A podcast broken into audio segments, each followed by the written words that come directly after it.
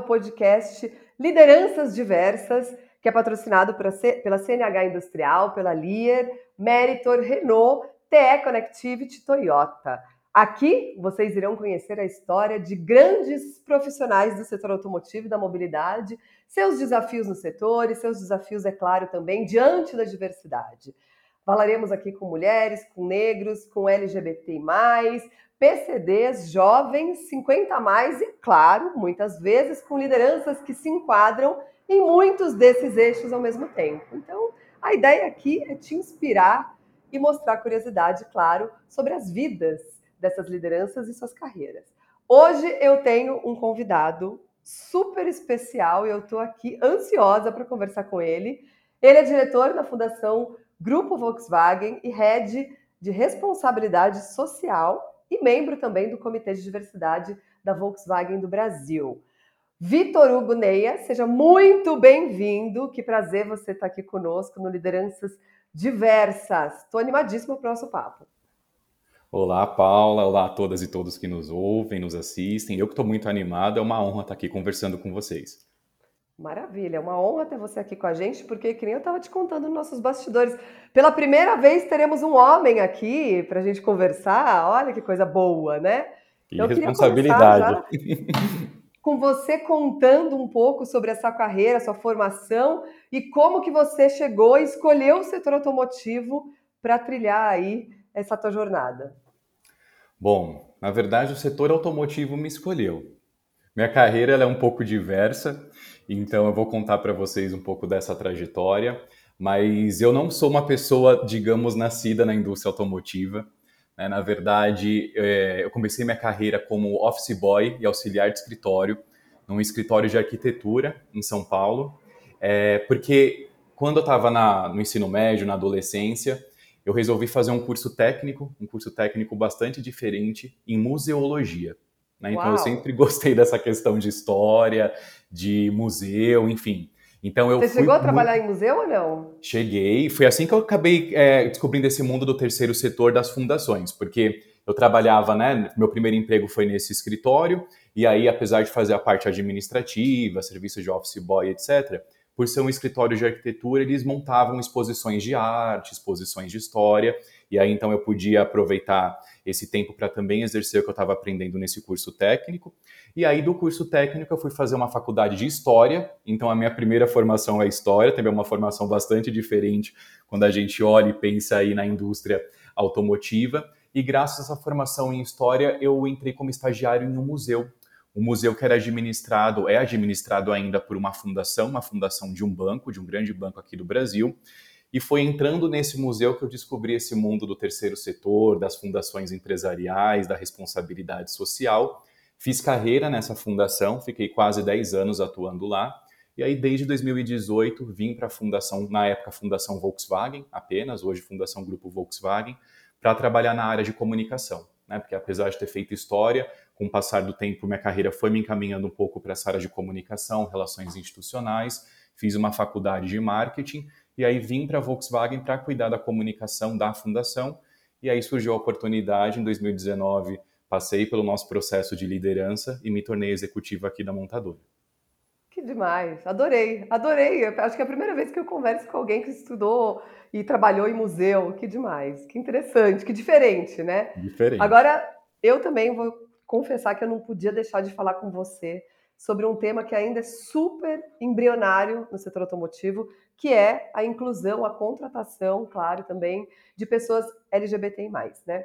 Todos os eixos que a gente mapeou no nosso estudo de diversidade no setor automotivo, é, de todos eles, esse é o que apresenta o menor índice em relação a programas estruturados, em relação a políticas afirmativas, ações que as empresas investem, né?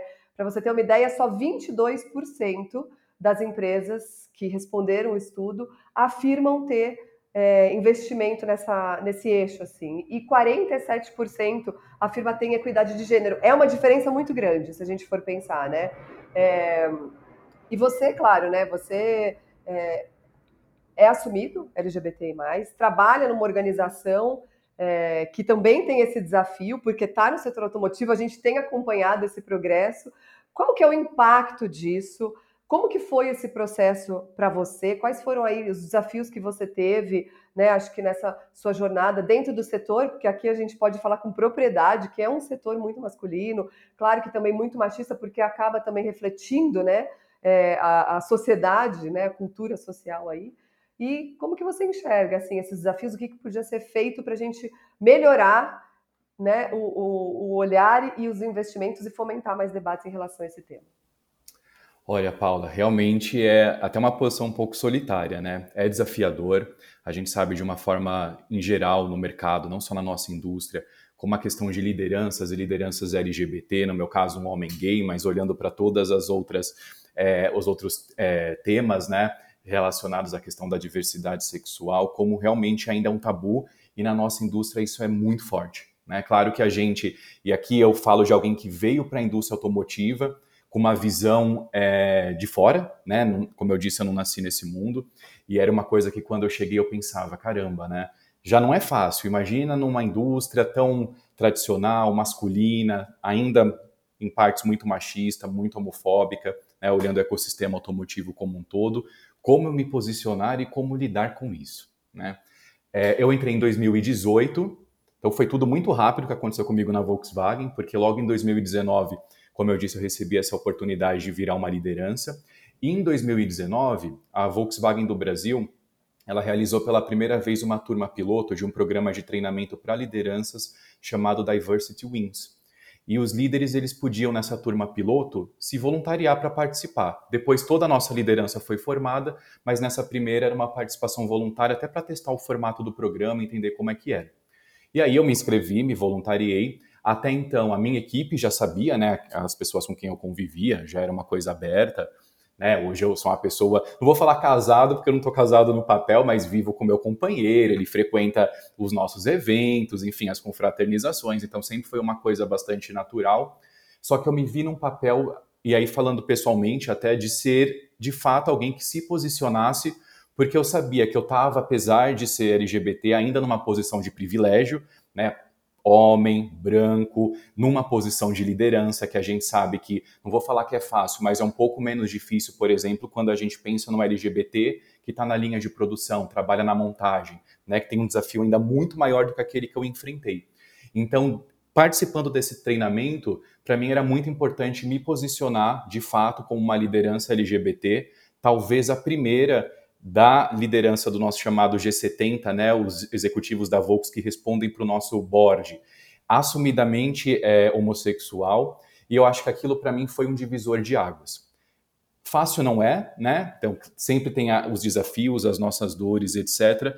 Mas eu confesso para você que foi bem menos difícil do que eu imaginava, né? É, juro, eu fui muito bem acolhido, tanto pela liderança quanto é, pelos meus pares, pela equipe e assim por diante. É, muitos LGBTs dentro da Volkswagen me procuraram e me procuram até hoje para conversar e etc. Então, eu acho que isso reforça a importância da gente realmente se posicionar para que isso inspire outras pessoas. E principalmente hoje, é, não só a fundação, que é a área que eu respondo, mas principalmente eu, estou muito envolvido em vários projetos de diversidade apesar da diversidade não ser um tema que a minha área cuida, estou sempre por dentro dos projetos, colaborando com os grupos de diálogo, no próprio comitê de diversidade. Então, eu acho que isso, para mim, foi uma libertação, tá? Pessoalmente falando. É aquela sensação que só quem passa, só quem é LGBT sente quando você. A gente está sempre tendo que sair do armário, digamos assim, né? Para os amigos, para a família, para a empresa. E quando a gente passa por isso e, e o processo vai de uma forma mais tranquila até do que a gente imaginava, melhora a performance, porque aí você não tem aquela questão de, ah, será que se eu me posicionar de tal forma numa reunião, vão perceber que eu sou gay? Ah, se eu falar de tal jeito. Não, a gente não tem essa trava. Então eu consigo ser quem eu sou, não deixo o Vitor em casa, um Vitor em casa e sou outro Vitor na Volkswagen. Então isso melhorou assim em todos os sentidos a minha vida pessoal e minha vida profissional.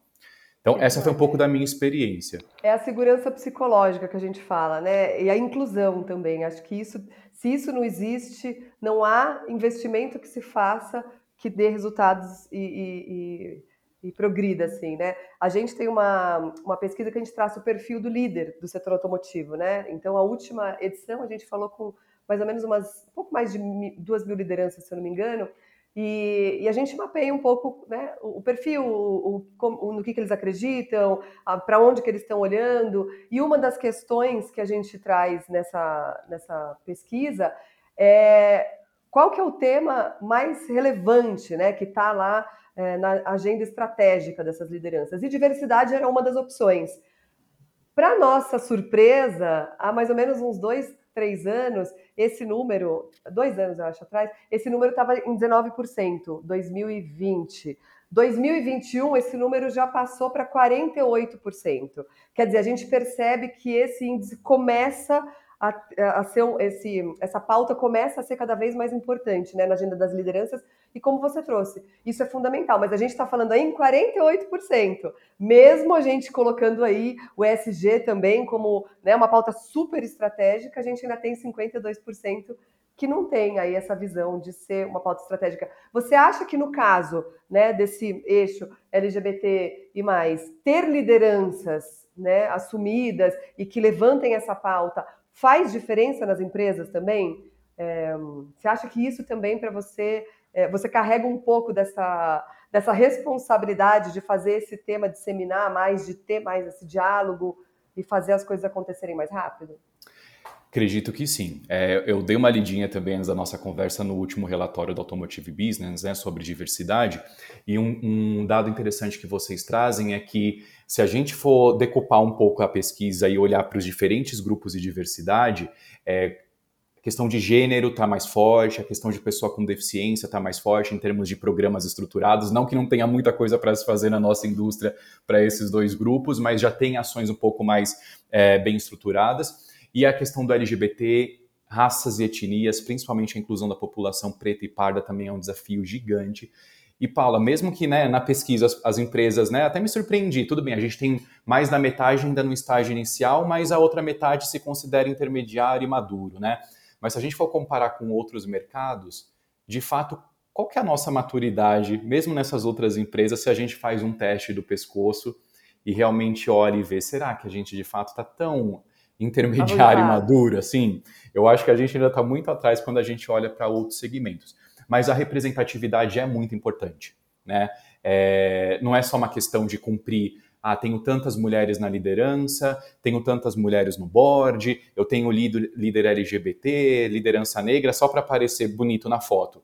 Né? Quando a gente ocupa esses espaços, e você também, como jornalista num segmento que é extremamente masculino ainda, deve é, viver isso na pele, quando a gente ocupa esses espaços, a gente amplifica, não gosto de falar da voz porque todos temos voz, mas a gente amplifica a voz de grupos que às vezes por não ter acesso a esses fóruns, a, a esse, a, é, é, esse mundo da, da, tomada de decisão, muitas vezes são subrepresentados. Então acho que a gente tem uma responsabilidade muito grande, por isso que eu tomei essa decisão. É, sabe como eu saí do armário para todo mundo na Volkswagen? Como? Conta. A Alemanha, a Volkswagen da Alemanha, em 2019, se eu não me engano, ou 2020. Com a pandemia a gente se perde um pouco no, te no tempo.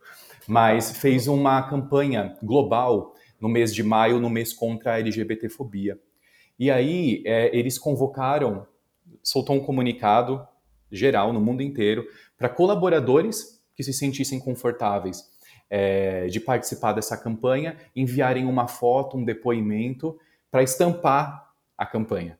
E eu falei, quer saber, já que é para sair do armário, vamos sair de uma vez. E aí eu fui um dos que estampei a campanha que saiu, saiu em LinkedIn, saiu em todos os comunicados.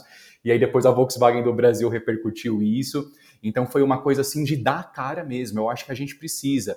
Eu não estou é, é, querendo invalidar, digamos assim, aquelas pessoas que não se sentem confortáveis, porque cada um tem o seu momento, cada um sabe as suas dores, etc. Então a gente também tem que respeitar isso, senão a gente vai para o outro extremo, que é uma coisa que eu não concordo, de ah, vamos agora tirar todas as lideranças do armário e, e fazer com que todo mundo se posicione. Não, tem que respeitar a individualidade e o momento de cada um.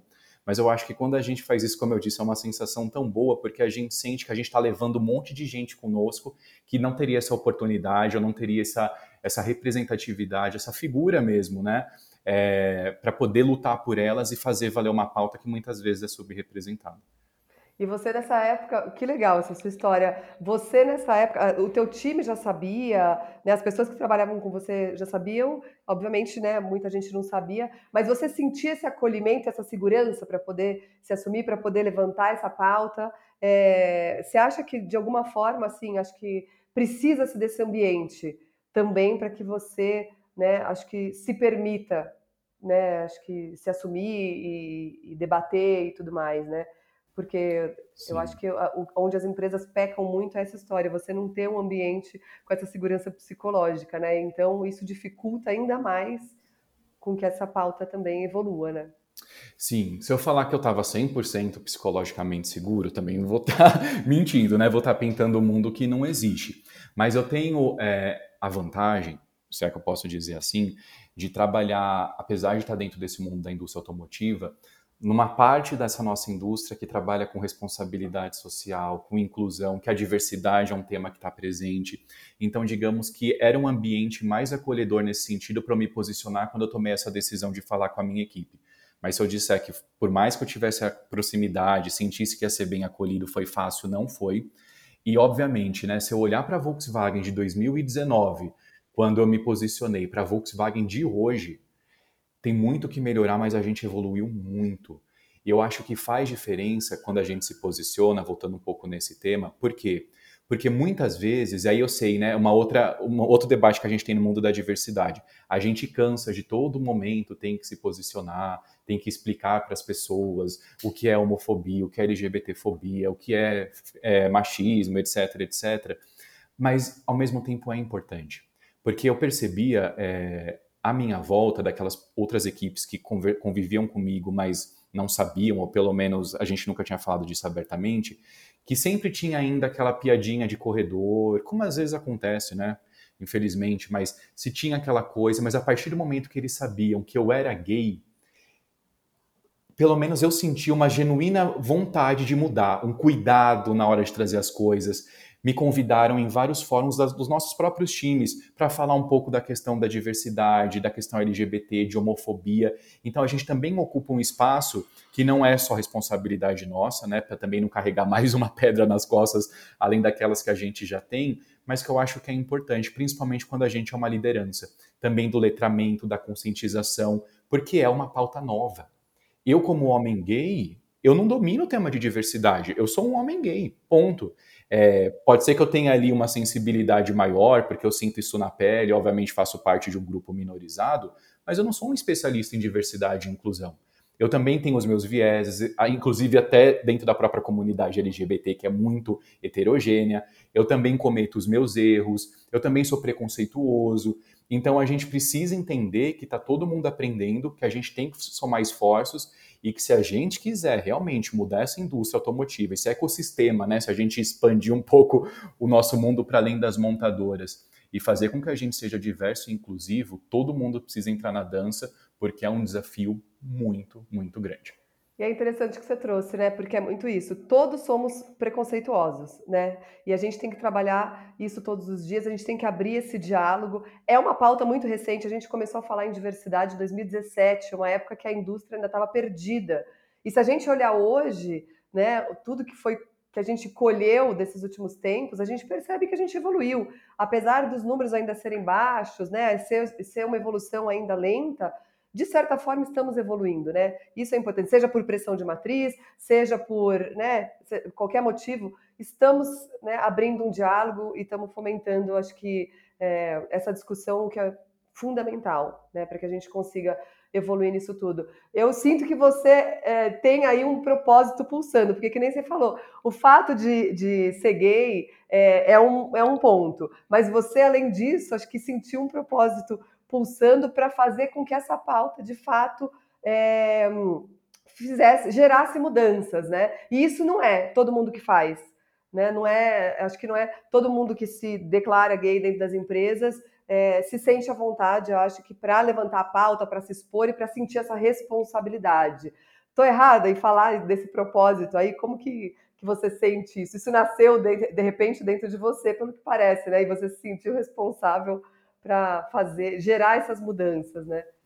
É, eu acho que deu um clique. né? Porque realmente nem todo mundo se sente à vontade e tá tudo bem, né? Eu acho que, como eu disse, a gente tem que respeitar a individualidade de cada um. Mas, se eu olhar a minha carreira, eu trabalho há mais de 13 anos sempre em fundações empresariais, com investimento social privado nas comunidades, projetos de educação, de assistência e assim por diante. Então, a minha carreira sempre foi movida a propósito, né? Eu, eu preciso disso, é, é o meu dia a dia, minha matéria-prima, digamos assim.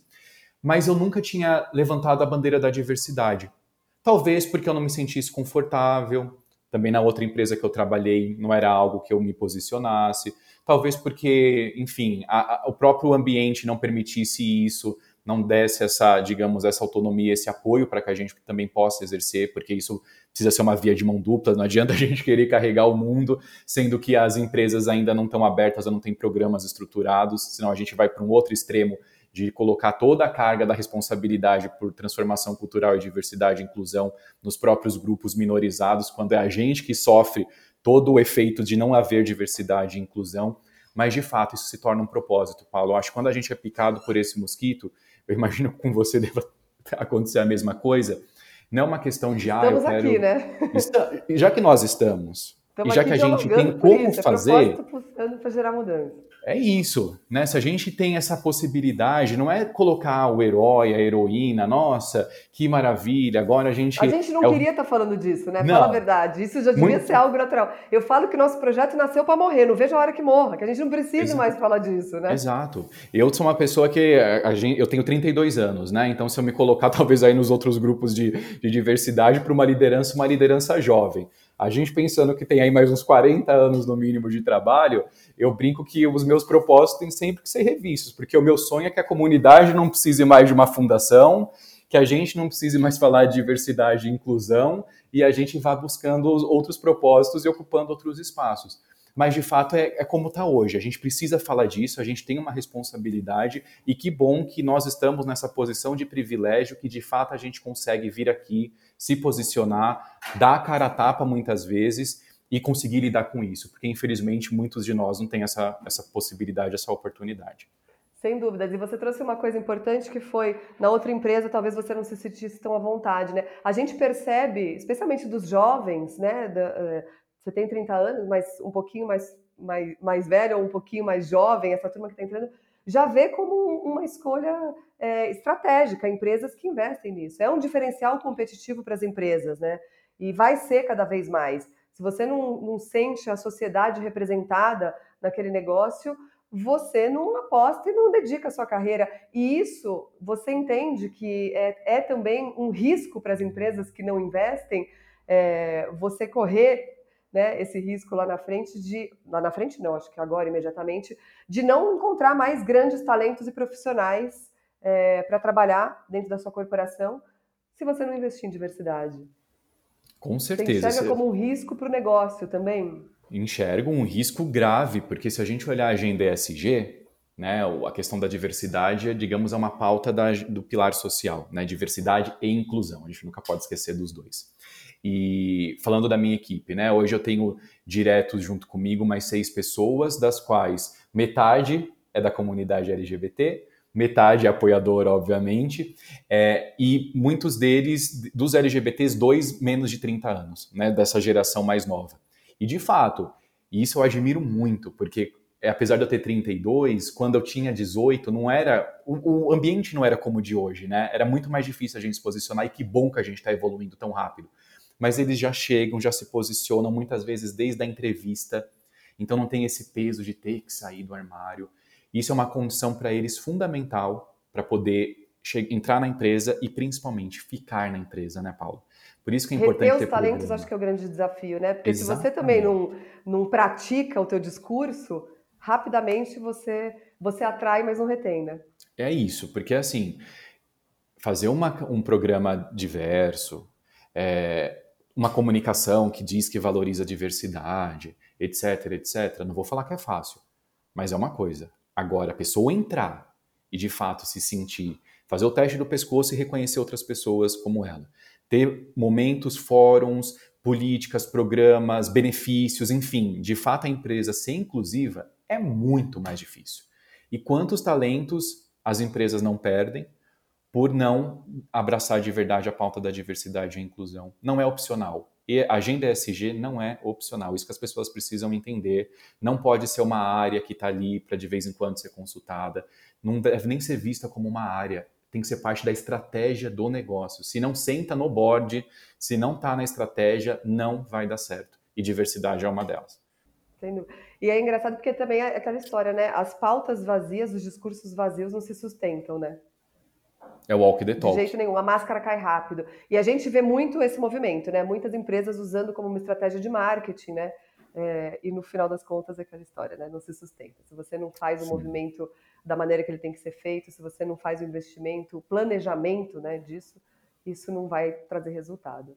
É, e eu fico muito feliz, orgulhosa, né, de ter esse papo com você, porque eu acho que o nosso sonho, no, quando a gente começou nosso projeto lá atrás, era a gente conseguir chegar num momento é, de discussão, de, de, de querer fazer esse movimento, né? O que a gente acha é um movimento dentro do setor que se a gente parar, ele rapidamente regride, né? Ele, ele rapidamente é, os números caem. Então é importante a gente chegar nesse ponto, se manter, ter pessoas como você, né? É, nessa jornada que sentem essa responsabilidade, assim como a gente aqui também sente, é, de gerar essa mudança. Assim. Então, eu fico extremamente feliz e muito emocionada de saber que a gente está chegando nesse ponto, porque lá atrás era muito difícil o início para desbravar esse diálogo.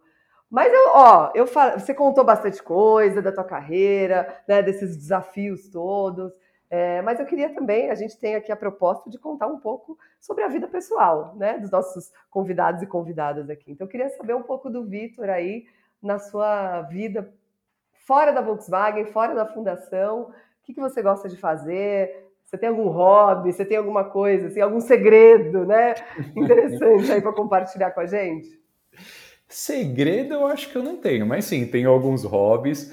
É engraçado que quando a gente grava por vídeo, e é uma coisa que acontece sempre comigo nesse mundo do Teams, né? As pessoas estão me vendo aqui sentado e quando me veem em pé, elas, elas se surpreendem um pouco porque eu tenho 1,93 de altura. então, uma pessoa alta. E aí eu brinco que eu gosto de comer bem na proporção do meu tamanho. Então, essa é uma primeira coisa que eu gosto muito. Além de comer bem, eu gosto muito de cozinhar. Então, isso para mim é um hobby. Então, sempre que eu posso e o home office permite isso, é uma coisa que eu gosto de fazer, eu tenho prazer em fazer. É, no passado, eu gostava muito de hipismo, então isso é uma curiosidade, porque geralmente pessoas altas não dão certo em cavalos, e foi um dos motivos que eu parei, porque a coluna vai, vai prejudicando, mas esse é um hobby que eu tenho bastante, a questão da natureza. É, a gente tem, a família do, do meu namorado tem um sítio, e é um sítio que realmente fica no meio do mato. Quando eu tô lá, não tem sinal de celular, de internet, de Wi-Fi. Então é Você consegue se desligar? Consigo. Que precisa, Se né? permite né? se desligar, porque hoje a gente está num mundo maluco, né? Que as pessoas não conseguem desconectar, não conseguem ficar out. E é aquele ócio produtivo necessário, né? Que a gente precisa investir. Nossa, e eu gosto porque lá eu gosto muito, sempre gostei muito de planta, né? Então lá tem essa possibilidade, é um sítio que produz as coisas, então a gente planta, a gente consegue fazer isso. Tem rio, consegue ir para o Rio, e aí eu me obrigo a não estar tá conectado porque não tenho muita opção. Claro que se a gente pudesse, colocava um Wi-Fi, né? Mas por enquanto, vamos deixar do jeito que está, porque pelo menos é uma forma de se desconectar. Mas eu gosto muito disso, de viagem, sou uma pessoa muito simples nesse sentido. Então, enfim, não tem nada assim muito exótico, muito diferente, mas eu gosto dessas coisas mais naturais, mais zen, porque a, a loucura do dia a dia nossa pede, né, que a gente encontre essas, essas fugas, essas pausas que nos permita reconcentrar. Ainda mais o impacto que trouxe assim a pandemia e o trabalho remoto, né? Que eu acho que o impacto emocional que a gente teve aí ao longo desses últimos anos, né, nesse contexto pandêmico, foi é, enorme, né? E, e, a gente conseguir cuidar um pouco disso ter esse equilíbrio, acho que foi a maior lição e eu espero que a gente consiga seguir assim, investindo um pouco mais nesse nesse tempo livre, né, de alguma forma. Você, nesse seu tempo livre, né, mesmo nesse dia a dia maluco, é, você pratica aquele, aquele grande lance lifelong learning que a gente tanto fala, que é você seguir se atualizando. Como que você faz? Você gosta de, de, fazer cursos, ler livros? Como que você se mantém? E se você se vê é, estudando coisas diferentes, né? Porque eu já vi que você né, tem, tem esse interesse por coisas diferentes, né? É, como é que é? Você se vê, assim, a gente fala que os jovens vão ter muitas profissões, né? Você se vê estudando outras coisas, você se vê investindo em outros caminhos, como que é? Olha, eu, esses dias eu estava até pensando, né? Porque eu estou fazendo MBA agora, e aí eu estava falando com o Renato, meu, meu namorado, falando, olha, o ano que vem você não me deixa me inscrever em nada, de nenhum curso, pelo menos por seis meses, porque desde que eu entrei na faculdade, eu acho que eu nunca parei de estudar eu fui emendando uma coisa na outra. E aí, citando a Vivi Mansi, eu ouvi o, pod, o podcast dela, e ela é uma inspiração, uma referência para todo mundo. A questão acadêmica, né? Vocês trazem isso muito forte, é uma coisa que eu gosto muito. Eu fiz um mestrado em História, apesar de não trabalhar com História mais diretamente, porque é uma faculdade que nos abre assim um mundo e um repertório. Eu acho que para quem trabalha na parte social, enfim, é um curso que faz todo sentido para a gente ser crítico e realmente querer cutucar as coisas e mudar as coisas. Mas a história para mim hoje é um hobby. Então, gosto de estudar coisas de história, gosto de ler muito sobre história, sobre Segunda e Primeira Guerra Mundial, são hobbies que eu tenho, como leitura, obviamente. É, filmes sobre isso, documentário é uma coisa que eu gosto bastante. E sim, estou sempre ali estudando e inventando coisas novas. E aí eu brinco que ah, no que vem eu quero dar uma pausa, pelo menos nessa parte mais pesada de estudo, mas já estou vendo um curso de piano, que é uma coisa que eu sempre tive vontade, música assim, eu gosto muito, mas eu nunca estudei, nunca tive oportunidade, né? Eu vim de uma família que é uma família de classe média, mas que também era simples, né? Como eu disse, precisei começar a trabalhar cedo, de office boy assim por diante, e sempre foi um sonho que eu tive, a questão da música, né? Então é algo que eu quero me dar, me permitir dar uma pausa nesses estudos mais acadêmicos para poder fazer um hobby que realmente eu tenho vontade. Não sei se eu vou dar certo, mas precisa descobrir. E aí é uma coisa que eu tenho vontade de fazer mais para frente. Que legal, amei. Você sabe que eu, quando era pequenininha, eu fiz seis meses de piano. Se colocar hoje, não sei, nenhuma nota. Eu acho que música é uma coisa que você nasce, né? Com a essência, com a coisa, com o dom, né? Enfim. E tem que é, explorar. Eu, é tenho, viu? Sou, sou, muito a favor que as pessoas mergulhem, porque a gente precisa de, de, de músicos, né? Acho que música é uma coisa que as pessoas deixaram um pouco de lado hoje em dia, mas, né? Devia pulsar aí na, na vida de todo mundo. Me fala uma coisa importante, porque estamos chegando ao fim e eu queria que você, na verdade, é, me contasse um pouco de qual legado você quer deixar diante de tudo isso que você trouxe. Eu tenho certeza que é um legado maravilhoso e lindo, já consigo até imaginar.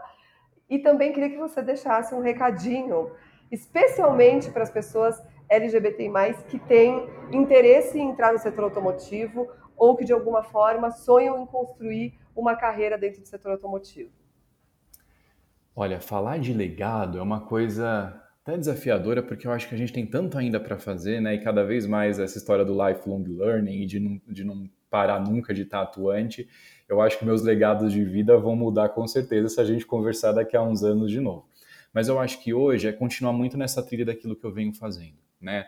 A, a parte do terceiro setor, das comunidades, da responsabilidade social, uma coisa assim que para mim é, é minha carreira, na verdade, né?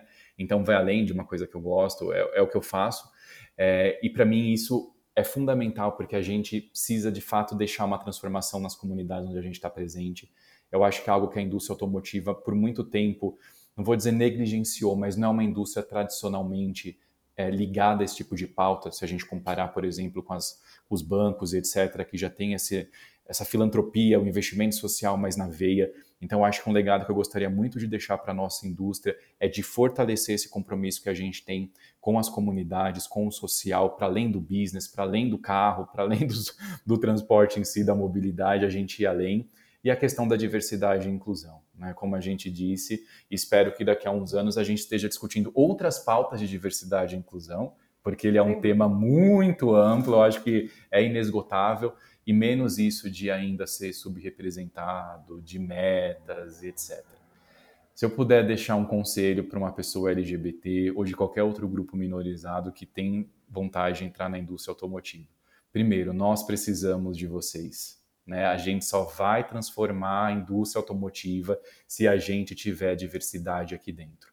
Vai ser fácil? Não, como não vai ser em nenhuma outra indústria É, é um caminho que às vezes vai ser doloroso, é, vão ter altos e baixos, vão ter desafios, mas se a gente não tiver essas pessoas aqui, sendo elas mesmas, e aí é uma responsabilidade nossa, né? Criar esse ambiente que permita que as pessoas sejam autênticas, sejam elas mesmas, tudo vai ficar só nos indicadores, nos censos, nos estudos, mas a transformação cultural, que é o que está embaixo de tudo isso, e é o que vai de fato garantir que diversidade e inclusão não retroceda, como você bem disse, né, e vai permitir que a gente consiga olhar para ela de uma forma muito mais complexa, que é o que ela realmente merece, a gente precisa dessas pessoas aqui, sendo quem elas são, e a gente tem responsabilidade de trazê-las e de mantê-las nas nossas empresas. Amei. É muito isso. É, que a gente tenha no nosso setor, que a gente tenha o privilégio de ter muito mais agentes como você dessa transformação positiva, usando esse poder de influência para que esse tema encorpe e a gente consiga de fato assim colher muitos bons resultados que nos permitam assim não precisar mais ter essa pauta rapidamente porque eu acho que isso vai fazer com que as empresas cresçam mais rápido, inovem mais, né? E a gente consiga também é, ter esse impacto é, que a sociedade tanto precisa, positivo, né? Para que a gente siga aí é, evoluindo. Amei, Vitor. Amei eu nosso também. papo. Muito feliz de ter você aqui trazendo essa mensagem, esses aprendizados, né? E eu acho que esses insights tão importantes para que as empresas e que muitas empresas e muitas pessoas ouçam esse nosso papo, né, e queiram gerar essas mudanças. Super obrigada por estar aqui com a gente hoje. Eu que agradeço, Paula, agradeço a você, Automotive Business, não só em nome da Volkswagen do Brasil e da Fundação Grupo Volkswagen, mas em meu nome, porque foi muito bom conversar com você. Eu acho que eu nunca tinha tido esse papo é, sobre diversidade e inclusão de uma forma tão transparente, tão fluida. Parabéns pela condução aqui do podcast e conte comigo para aquilo que vocês precisarem. Obrigado para quem está ouvindo. Estou aqui. Se precisar de mim, estou à disposição. Muito bom, muito bom. Gente, hoje eu conversei com o querido, inspirador, uma jornada aí admirável, Vitor Hugo Neia, diretor da Fundação Grupo Volkswagen, head de responsabilidade social e membro do Comitê de Diversidade da Volkswagen do Brasil. Muito obrigada, Vitor. Vamos seguir junto aí nessa jornada, vamos fazer a coisa acontecer, porque a gente precisa se unir para que tudo isso dê certo. E a gente chega ao nosso fim. Esse é um podcast muito especial, é uma série Lideranças Diversas patrocinada pela CNH Industrial, Lear, Meritor, TE Connectivity, Renault e Toyota. A produção é de Automotive Business. Eu sou a Paula Braga, CEO do Automotive Business. E quem edita esse programa é o Marcos Ambroselli, com a direção de arte do Luiz Prado e a trilha sonora do Chibruski, o Guilherme Stilberg. Muito obrigada, pessoal, pela audiência, pela, pela, por estar aqui conosco, sempre nos acompanhando aqui no Lideranças Diversas e até a próxima.